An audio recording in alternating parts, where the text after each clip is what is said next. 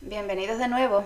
En esta segunda parte de la entrevista, Pilar Cifra nos va a hablar de sus recomendaciones dietéticas antes del tratamiento con yodo radiactivo, de las potenciales complicaciones terapéuticas y finalmente de los estudios que se están gestando en YodoCat. Recuerden que los recursos bibliográficos que Pilar menciona están disponibles en la gatera medicinafelina.blogspot.com.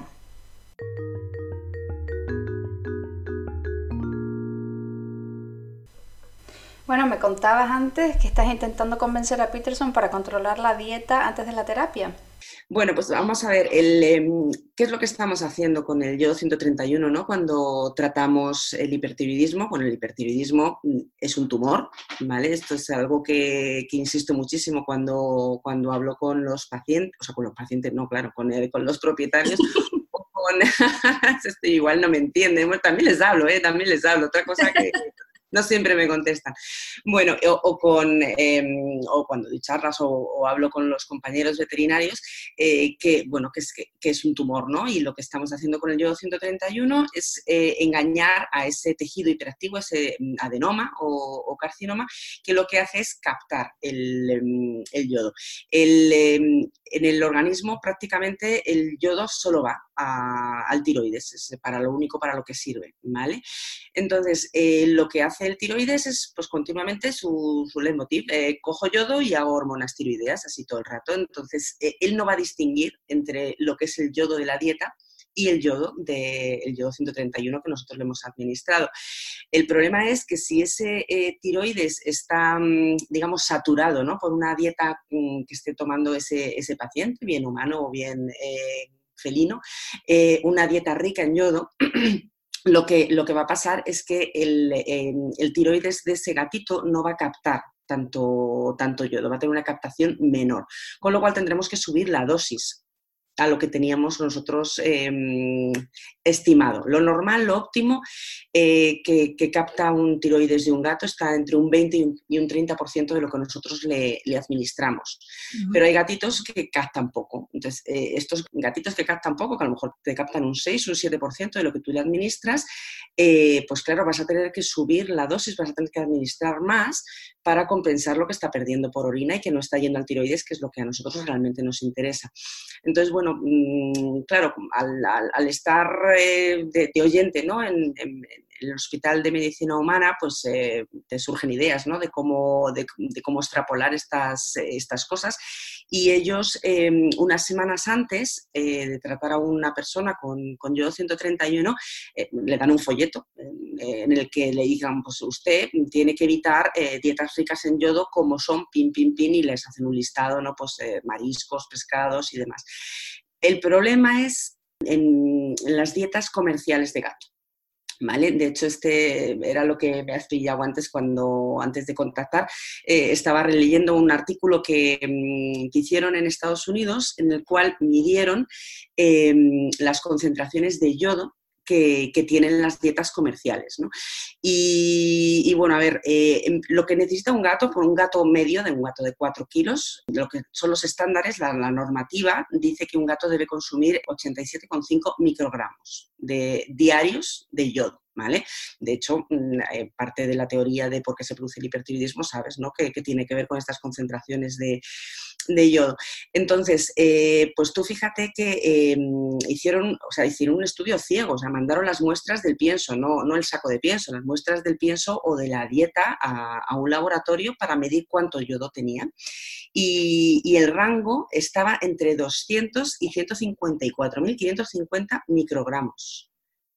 Entonces, imagínate las variaciones en las que estamos teniendo ahí y, casi un, 80, un 85% de las dietas eh, tenían em, una cantidad mayor a 100 microgramos diarios, para, o sea, mayores a lo que, lo que son realmente necesarios y están recomendados ¿no? en, en un gato. Entonces, claro, eh, yo pues eh, lo hablé con el doctor Peterson y, le dije, bueno, pues yo quiero, yo quiero estudiar esto, yo quiero ver, ¿no? entonces eh, empecé, mm, bueno, pues voy a hacer algo retrospectivo, ¿no? Pues para vamos a ver em, qué es lo que están comiendo estos gatos y lo voy a comparar con la captación, ¿no? Que yo he visto con el, con el Yo 131. pero bueno, me encontré con una serie de complicaciones mm, tremendas, primero porque, claro, mm, es muy raro el gato que come solamente una cosa. Luego, ya sabes la cantidad de de variación de comidas que, pueden comer los gatos. Y, luego es que es el secreto mejor guardado, la concentración de yodo.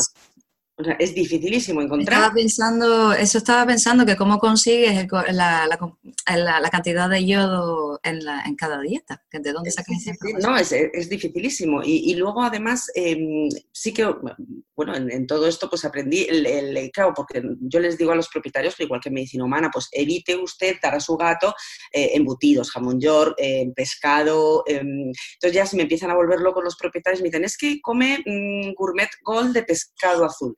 Pues tú comparas el contenido de yodo eh, del de pescado azul y del de pollo y es el mismo, es exactamente igual, porque el yodo en la dieta comercial de los gatos está inyectado no forma parte del, del, eh, compuesto, mm, de, la materia prima. De la materia prima, ¿no? Eh, y luego, pues me imagino que también ahí luego habrá saborizantes y, mil, mil, cosas, ¿no? Em, entonces, bueno, pues al final eh, tiré un poco la toalla con ese estudio, lo volveré a retomar. Estuve incluso hablando con Cecilia Villaverde, no sé si la, sí, Sí, claro, claro y efectivamente le pareció muy, muy complicado lo que quería hacer, eh, que ella quizás plantearía más eh, algo prospectivo, ¿no? Algo decir, pues vamos a, dar a una serie de gatos una dieta controlada y, que sepamos y lo comparamos con eh, los gatos que, han estado con, dietas sin controlar o, o con diferentes dietas, con diferentes concentraciones en yodo. Pero también esto, a mi gusto, tiene muchísima complicación, ¿no? Em, el cambiar una dieta a un gato. Ellos ya, ya vienen comiendo de toda la vida lo que están comiendo y, yo, pues el, cambiarle a un gato mm, geriátrico la dieta de repente, basta que te deje de comer. este es el mayor sufrimiento para, para mí que puede ser del mundo, que es que un gato hipertiroideo deje de comer, ¿no? Entonces, porque está malísimo. Total, total. Entonces eso también me, pues la verdad que me, suponía, me, daba bastante miedo el, hacerlo. Entonces, eh, al final, pues lo que hago em, es que, eh, pues eso, que eviten lo que son cosas de humana. Eh, pues el, atún, pues todos estos eh, pues, alimentos, caprichos que le pueden dar en la mesa al, gato que pueda robar y, que luego pues que le den dietas comerciales. Em, que sean de pescado o que sean de carne, pues es que da igual, ¿no? Porque es que va a estar eh, inyectado no artificialmente, no, no depende del, del, componente principal. Y bueno, aquí en, en España, bueno, también en, en, Reino Unido, ¿no? Me imagino que Gourmet Gold, muchísimos gatos comen esa, mm, esa dieta y, y, yo abuso pues mucho de, ah, ¿tu, ¿tu, gato come eso? Pues fenomenal, pues durante eh, las semanas de antes le vas a dar una lata o dos al día y que prácticamente solo coma húmeda, ¿no? También es otra de mis dudas con que los gatos deben de comer mucha dieta húmeda y y claro, todos los mm, dueños, ah, pero si entonces le puedo dar más latita, porque yo una vez a la semana, yo digo, sí, sí, sí, dos latas al día, por lo menos. Y todo el mundo emocionado. todo el mundo emocionado, claro, me quieren, me adoran los gatos, entre que les doy gourmet gold, luego cuando están en la clínica también con nosotros, y, eso, y, la verdad que... ¿Y pasa porcentaje la, la, la, compañía por toda la promoción que estás haciendo? De... Tengo, tengo, tengo, que hablar con Purina, totalmente, sí, sí. Yo, yo es que no, no, sé, aparte de tener, eh, tienen una, la, verdad que la concentración de, de estas latas pues eh, la, tengo controlada y la conozco y, es, y, es, bajita, incluso no llega casi ni a, los, a lo que necesita, pero es que a mí eso me viene muy bien. Entonces, y, luego pues es que yo no sé si le meten droga, ¿no? Porque es que a todos los gatos les encanta. Yo estuve preguntando a Cecilia y me dijo que no, que sí, que sí, que era una, una dieta bastante equilibrada. Entonces yo, bueno, pues Fantástico. de ella. Nada, el próximo paso es que te pasen porcentaje de la ganancia. Efectivamente, sí, sí, sí, la verdad que yo no quería haber hecho publicidad, ¿eh? a lo mejor tenemos que cortar esto en la, en la, en la por los gatos, bien a los gatos, todo vale. Exactamente, sí, sí.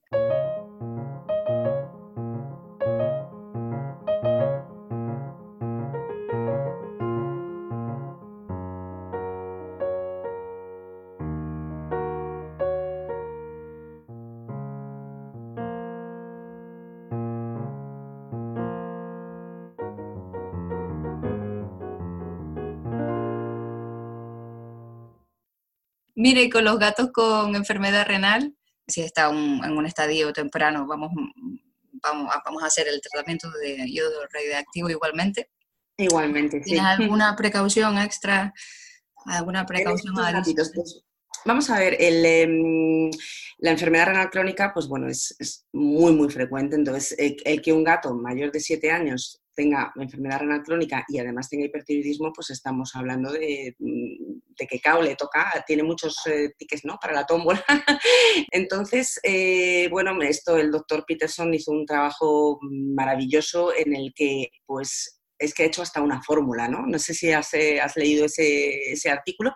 Eh, él em, toma el, valor de creatinina, de SDMA y de densidad urinaria. Entonces los junta en una, especie de fórmula. Yo cuando hablo de esto digo la fórmula y si hago así con las manos. Ahora es que no se ve porque pero digo la fórmula, ¿no? Es que a mí me parece alucinante, ¿no?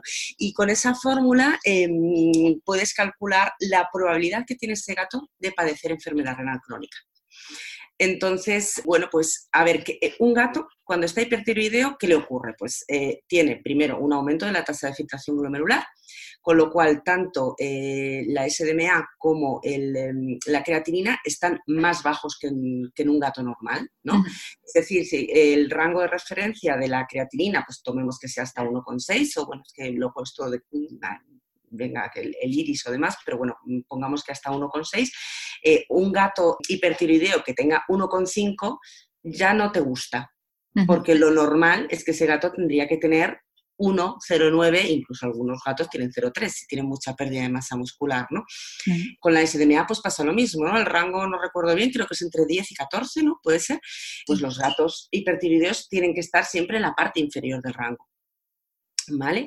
Y, con la densidad urinaria, pues eh, para mí en este artículo pues también es el, como el gran descubrimiento, ¿no? es, la, más barata de todas encima, ¿no? Esto es lo maravilloso. Yo es que parece, parece, que soy muy roñosa, pero es que cuando encima una prueba es barata y no la utilizamos, me, me quiero dar contra la cabeza contra la pared. Y, la densidad urinaria, pues eh, aunque no era la más eh, específica, sí que era la más sensible de las, de tres pruebas. Y, cuando tienes una densidad urinaria en un gato por debajo de 1035, eh, ya tiene, tiene bastantes puntos para poder tener enfermedad renal crónica oculta. Claro, yo le pregunté porque uno de los signos clásicos del hipertiroidismo, siempre no, los libros nos han puesto polidipsia poliuria, y yo digo, bueno, pues, eh, pero puede, tener, puede ser que tenga una polidipsia poliuria psicógena, porque están mm, locos, ¿no? Los, los pobres gatos hipertiroideos, y, por eso tenga una dilución de, de la orina.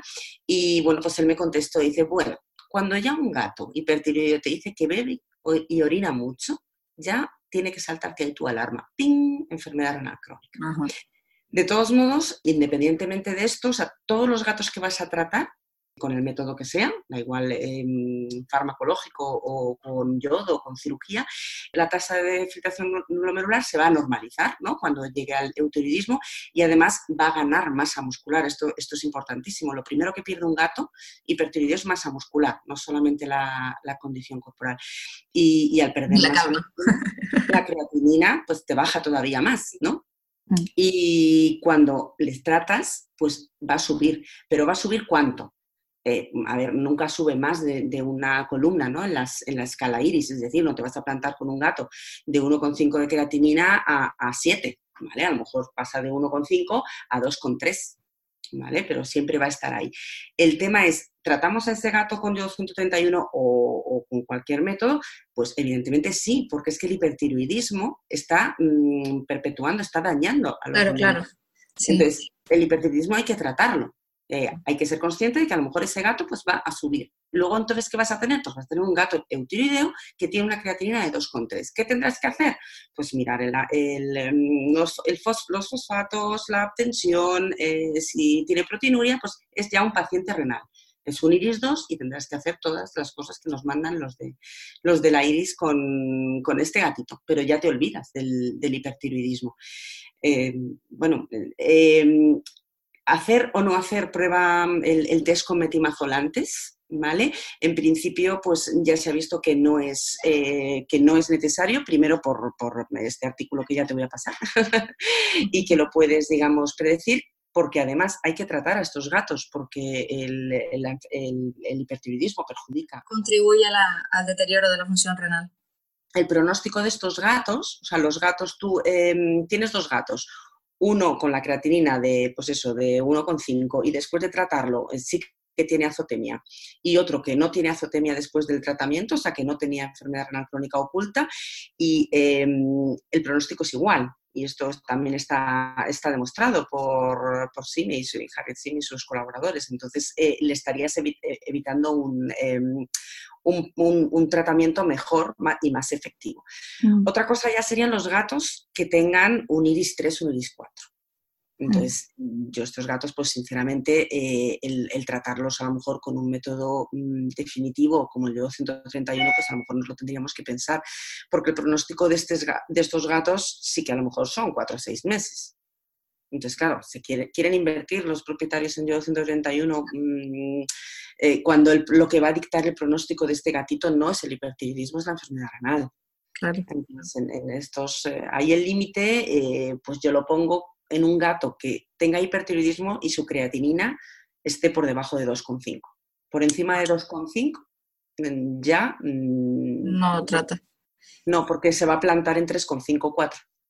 Y cuando tiene menos de 2,5, ¿eso afecta a las dosis de yodo radioactivo que tú les das? Claro, e, en estos gatos lo que sobre todo hay que ser muy cuidadoso porque al igual que el hipertiroidismo aumenta la tasa de filtración glomerular y el eutiroidismo nos la normaliza, el hipotiroidismo ¿qué hace?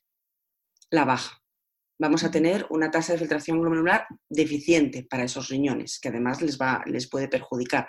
Entonces, en estos gatos sí que el salto, si produces hipotiroidismo iatrogénico, el salto en la creatinina sí que puede ser eh, mayor.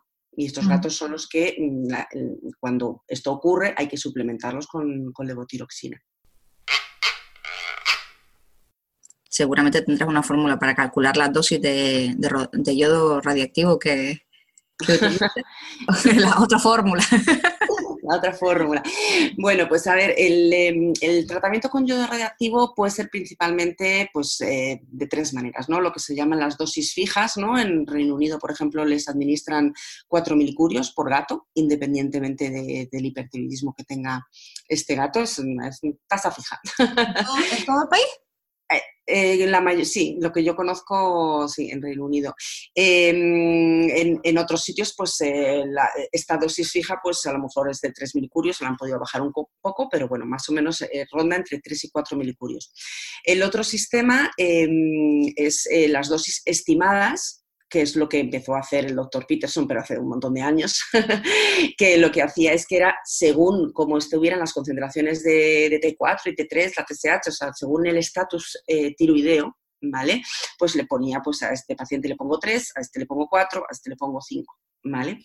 Eh, nosotros lo que hacemos, bueno, eh, no, tiene un nombre, la fórmula no tiene un nombre. Yo siempre le digo al doctor Peterson que le tenemos que poner el método Peterson, pero no me deja, porque luego es muy humilde y no, y no quiere echarse flores, pero bueno, em, lo que hacen, bueno, es, lo mismo que se hace en, medicina humana. Eh, se toma en cuenta varios, varios factores, entonces es una dosis ajustada a cada paciente. Em, por, supuesto, tomamos la severidad de los síntomas, del mm, estatus eh, hipertiroideo, la cronicidad de la, enfermedad. No es lo mismo tratar a un gato que lleve siendo hipertiroideo tres años a, uno que está recién, recién diagnosticado, ¿vale? Es muchísimo más severo el hipertiroidismo con el avance. Em, yo aquí eh, también esto no, lo hace el doctor Peterson, pero eh, esto sí que lo hago yo, por, también extrapolado de humana. no es lo mismo un paciente que yo piense que va a tener, por ejemplo, una enfermedad renal crónica oculta, entonces en estos gatitos pues eh, igual varía un poco hacia abajo, ¿no? Hacia la baja con, la cantidad de, yodo a administrar. Tampoco no es lo mismo, por ejemplo, un paciente que, es muy mayor y que tiene un hipertiroidismo muy, muy severo. Es que a lo mejor ya a este gato me da igual dejarlo eh, hipotiroideo. Yo lo que quiero es, o sea, lo que le va a matar es el hipertiroidismo. Entonces, estos gatos, pues, eh, digamos, aumenta un en un 10%, ¿no? El, el, resultado de todo esto.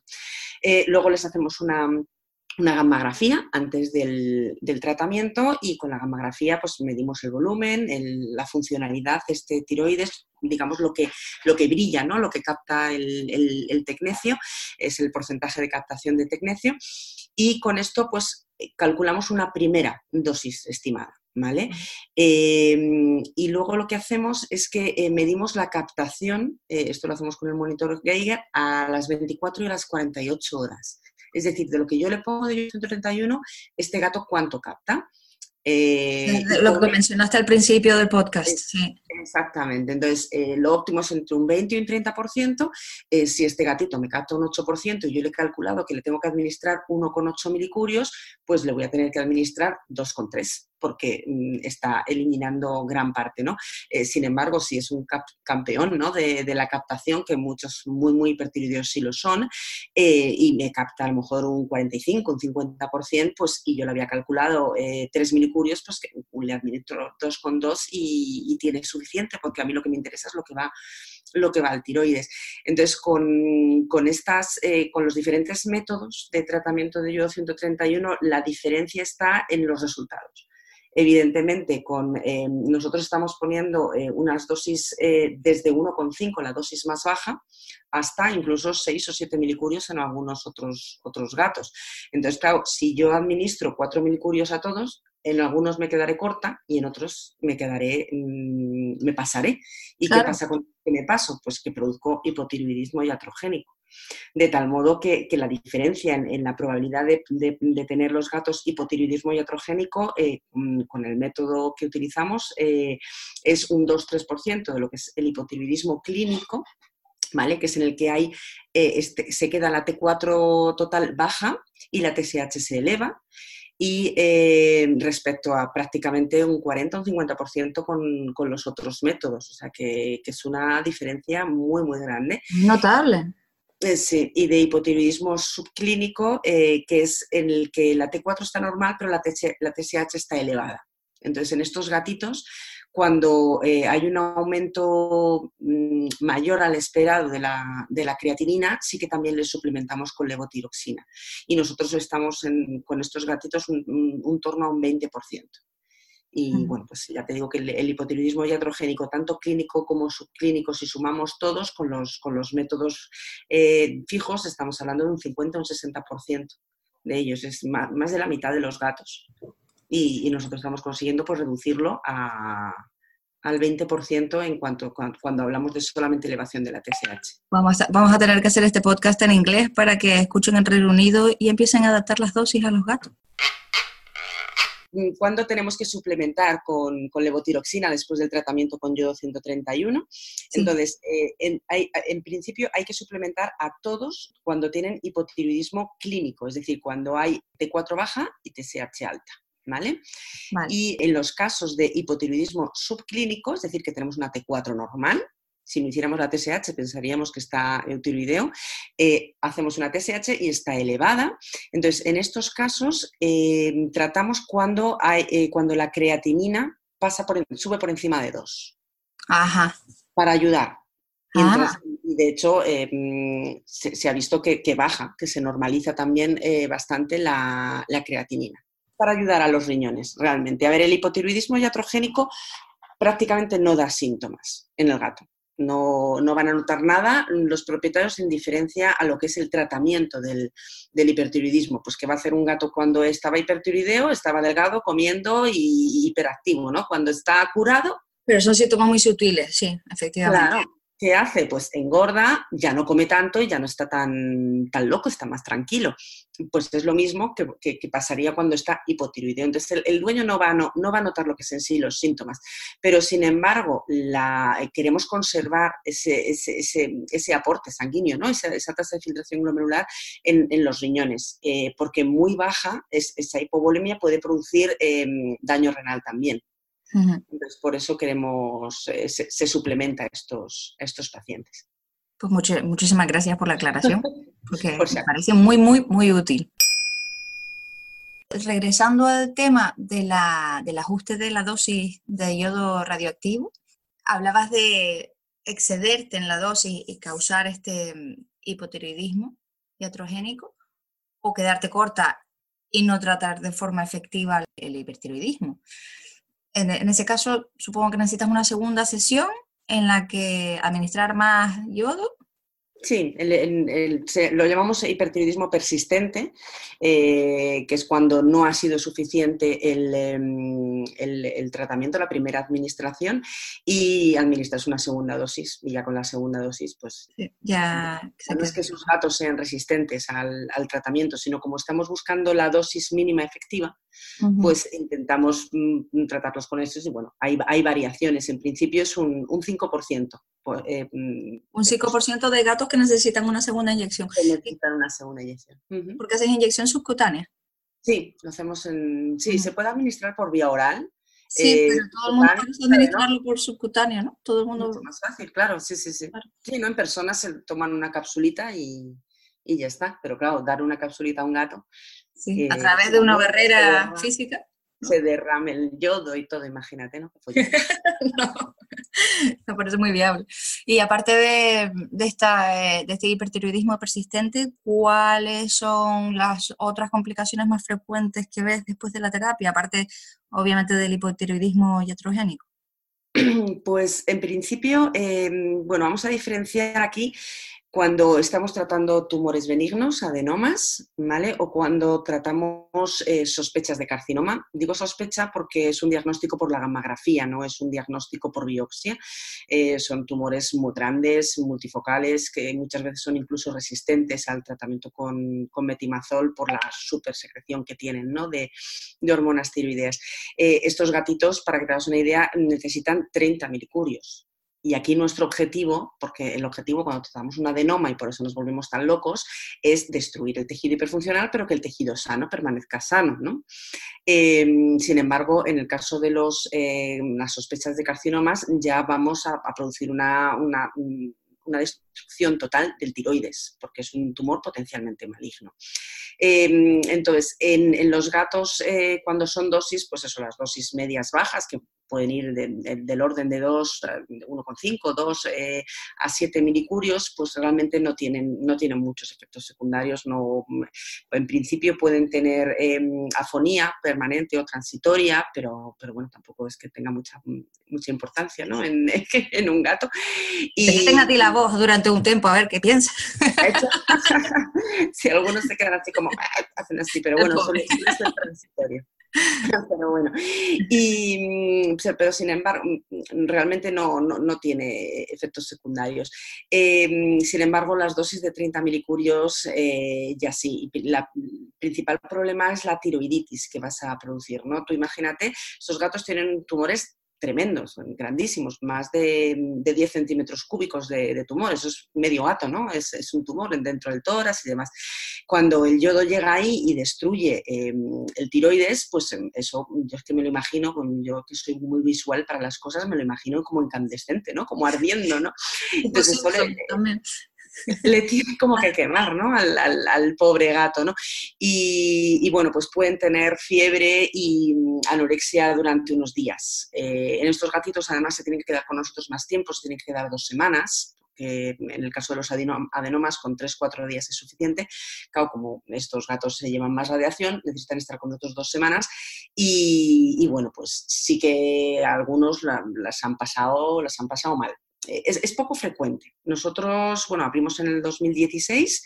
Por cierto, el lunes eh, tratamos nuestro gato número 100. Te, lo iba a comentar. estamos, estamos de enhorabuena. Y, de 100 gatos, pues eh, solo hemos visto cuatro eh, gatos con carcinoma. Y de estos cuatro gatos, pues mm, dos gatos les trate y como si les hubiera puesto el suero subcutáneo, vamos, no, no tuvieron ningún problema, estuvieron comiendo, se fueron para su casa, se curaron, todo fue fenomenal. Eh, un, otro gatito sí que estuvo con un poco de fiebre, bueno, responde a AINES y mm, comió un poquito menos, pero, mm, pero se fue para casa y ya se recuperó y también se curó.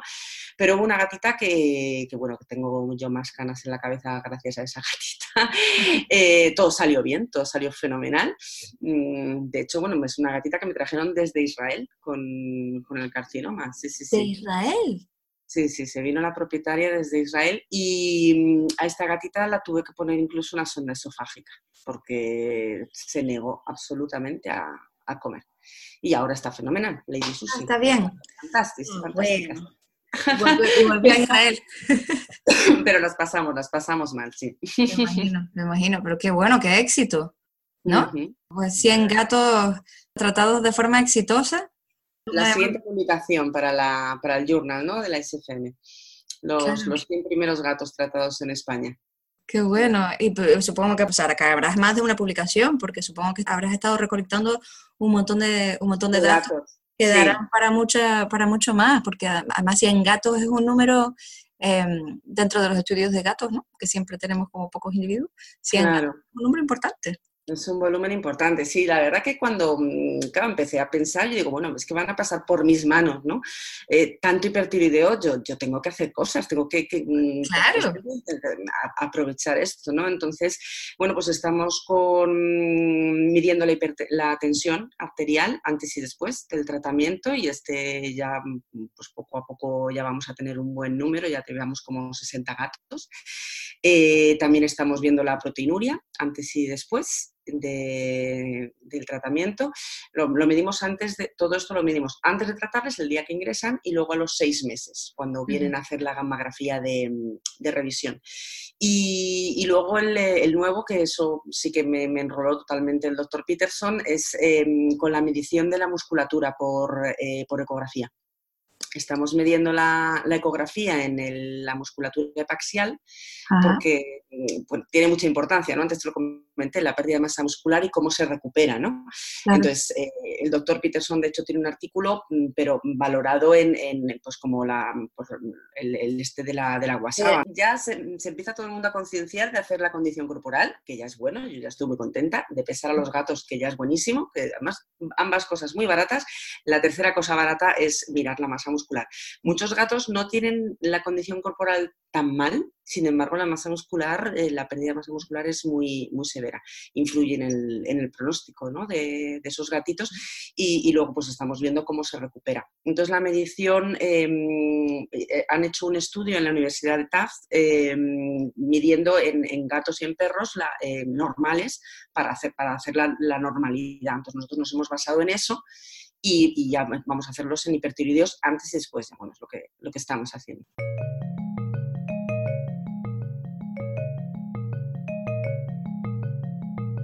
¿Y cómo compatibilizas todo esto con la vida familiar y, en fin, y tu vida personal? Porque a mí me, tienes, me tienes asombrada. Pues me van, a, me van a echar de casa. Posiblemente cualquier día me cambien las llaves, ¿no?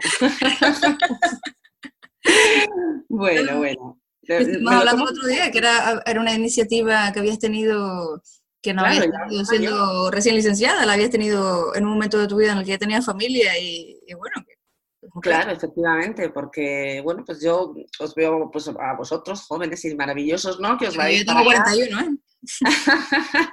bueno, pues te veo muy joven en la pantalla. y bueno, pues eh, cuando si no tienes compromiso, pues, pues, pues, te puedes decir, pues me planteo ir a hacer una estancia o una residencia, ¿no? De, un año, de meses. yo, no, yo no me puedo permitir eso, ¿no? El, el irme, pues lo sustituyo pues, en, ir una semana. Yo cuando voy a Nueva York a ver al doctor Peterson es una semana, en plan viaje relámpago.